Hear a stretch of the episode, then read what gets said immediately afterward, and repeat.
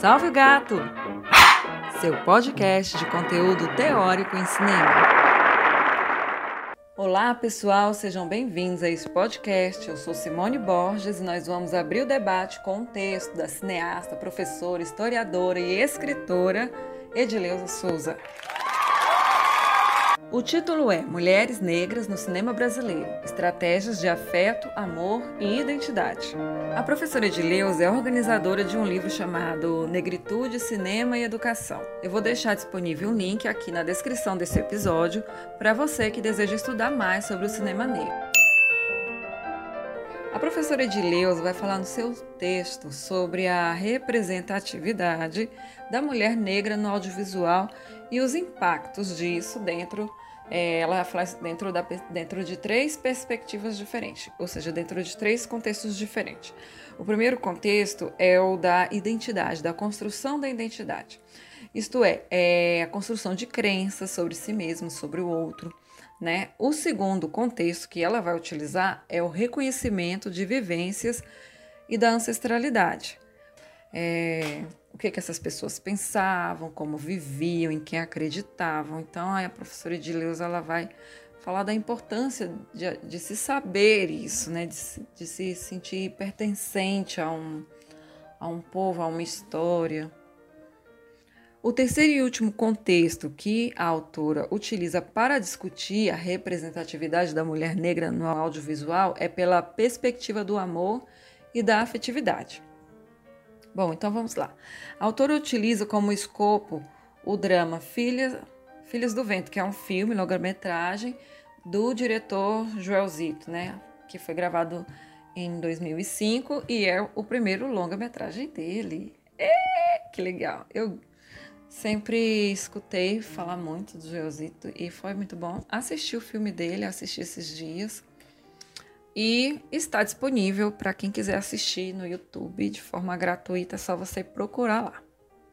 Filhos do Vento é um filme que expõe a relação das personagens é, principais nos seus contextos familiares, amorosos e profissionais. A professora Edileuza fala lá no seu trabalho que o filme é mais que uma denúncia de preconceito racial no Brasil, né? Ela fala que o filme enfatiza a luta é, pelo reconhecimento de dignidade da pessoa negra, do, do, da vida negra. Né? E o filme também vai abordar a luta pelos atores negros para se inserirem no cinema, na televisão, de um modo integral, de um modo é, digno, é, com sua com uma representatividade real e não só de um modo é, caricaturado ou como um enfeite ou como um, as estratégias de afeto, amor e identidade tratadas no filme e vividas pelas personagens femininas tecem um aprendizado gerador de socialização que constrói realidades. O que, que isso quer dizer, Simone? Então, dentro da trama do filme, as estratégias de afeto, amor, identidades, as lutas, né, por alcançar, alcançar sonhos, né, conquistar espaço no mercado de trabalho, elas essas relações todas elas são tratadas de um modo integral, né? De um, de um modo que eu conheço o personagem, eu sei como foi a sua infância e a sua trajetória, eu conheço o, o seu contexto familiar. E esse é o grande é a grande é o grande valor desse filme, mostrar a pessoa negra de um modo integral, né? Com toda a sua religiosidade, com toda a sua a história de vida, com toda a sua ancestralidade, o filme mostra o personagem negro dentro de uma estrutura social completa, real. E aí, já encerrando a minha fala sobre o filme propriamente dito, quero só mencionar uma personagem e aqui eu já mando um alerta de spoiler. Tem uma personagem que me chamou muita atenção, que ela se vê obrigada a abortar uma gestação, mesmo desejando ser mãe, por uma pressão social e também por uma pressão do amante, que é branco, e o vazio dela é muito grande. Enfim, ela enfrenta muitos conflitos e vive uma solidão imensa, é, se sentindo descolada da sociedade, se sentindo é, inibida de viver a verdade que está dentro do coração dela. Enfim, e isso é uma realidade vivida por muitas, muitas, muitas, muitas mulheres e muitas mulheres negras. É um filme que do início ao fim ele trata os personagens com toda a crueza da realidade da vida, né, de uma forma, como eu falei, integral e não recortada na posição de um empregado ou de alguém sem história, sem passado, sem presente, sem futuro, sem sentimento, sem nada. Utilizando aqui as palavras da autora, é, ela fala que o cinema é um meio de comunicação moderno e capaz de exercer influência sobre o imaginário das pessoas, né? Como é a televisão e também o cinema. Nós podemos então mencionar é, estudiosos como João Carlos Rodrigues, Joelzito de Araújo, Noel dos Santos Carvalho, o Jefferson D, Silvia Ramos e outros teóricos aí, né, que, que ao pesquisarem sobre os negros na mídia, é, levantam sempre o questionamento do porquê que a TV e o cinema não apresentam as suas personagens negras com contornos reais e individualizadas, né? E também indagam por que esses veículos é, representam os personagens negros dentro de arquétipos e caricaturas. Essas pesquisas elas revelam a naturalização do racismo, né? E da quase completa ausência da mulher negra na TV e no cinema. Eu tô falando de uma presença real, né, dentro dos contornos assim de uma vida real e não de um modo assim caricaturado ou sem história, né, sem contexto. E essa ausência de representatividade real, ela gera, é óbvio, um prejuízo, né, para a afirmação da identidade racial, da valorização social é, dessas pessoas como cidadãos.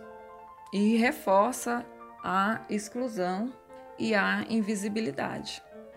Gente, isso é muito, muito, muito, muito, muito sério, muito mesmo, porque as pessoas vão assistir televisão e elas não se percebem lá.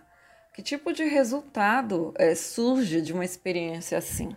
Nesse sentido, a Edileuza escreve lá no seu artigo que o cinema interage com o emocional, com o intelectual, com o físico, com o psíquico, com o corpo, né, proporcionando desse modo um estímulo de imaginação que é individual, mas que também é coletivo e que reforça crenças, né, que reforça pensamentos e que cultiva um senso de apreciação.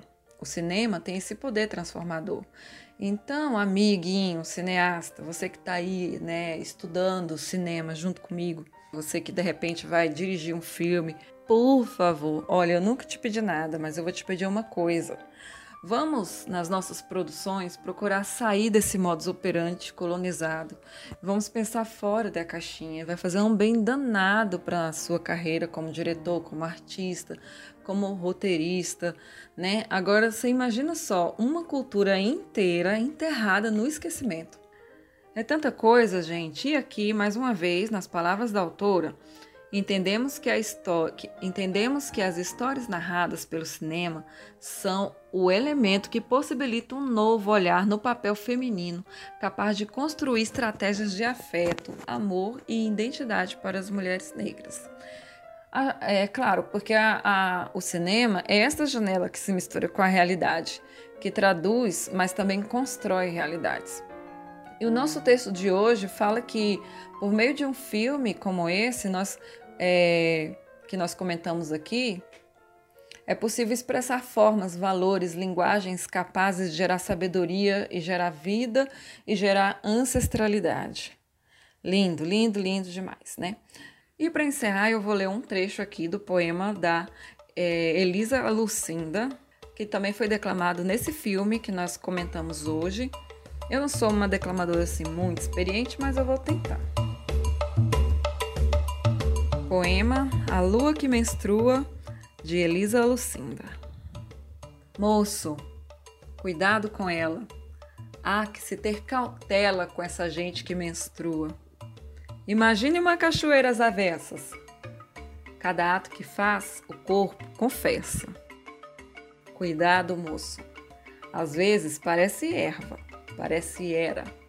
Cuidado com essa gente que gera, essa gente que se metamorfoseia. Metade elegível, metade sereia. Barriga cresce, explode humanidades. E ainda volta para o lugar que é o mesmo lugar, mas é outro lugar.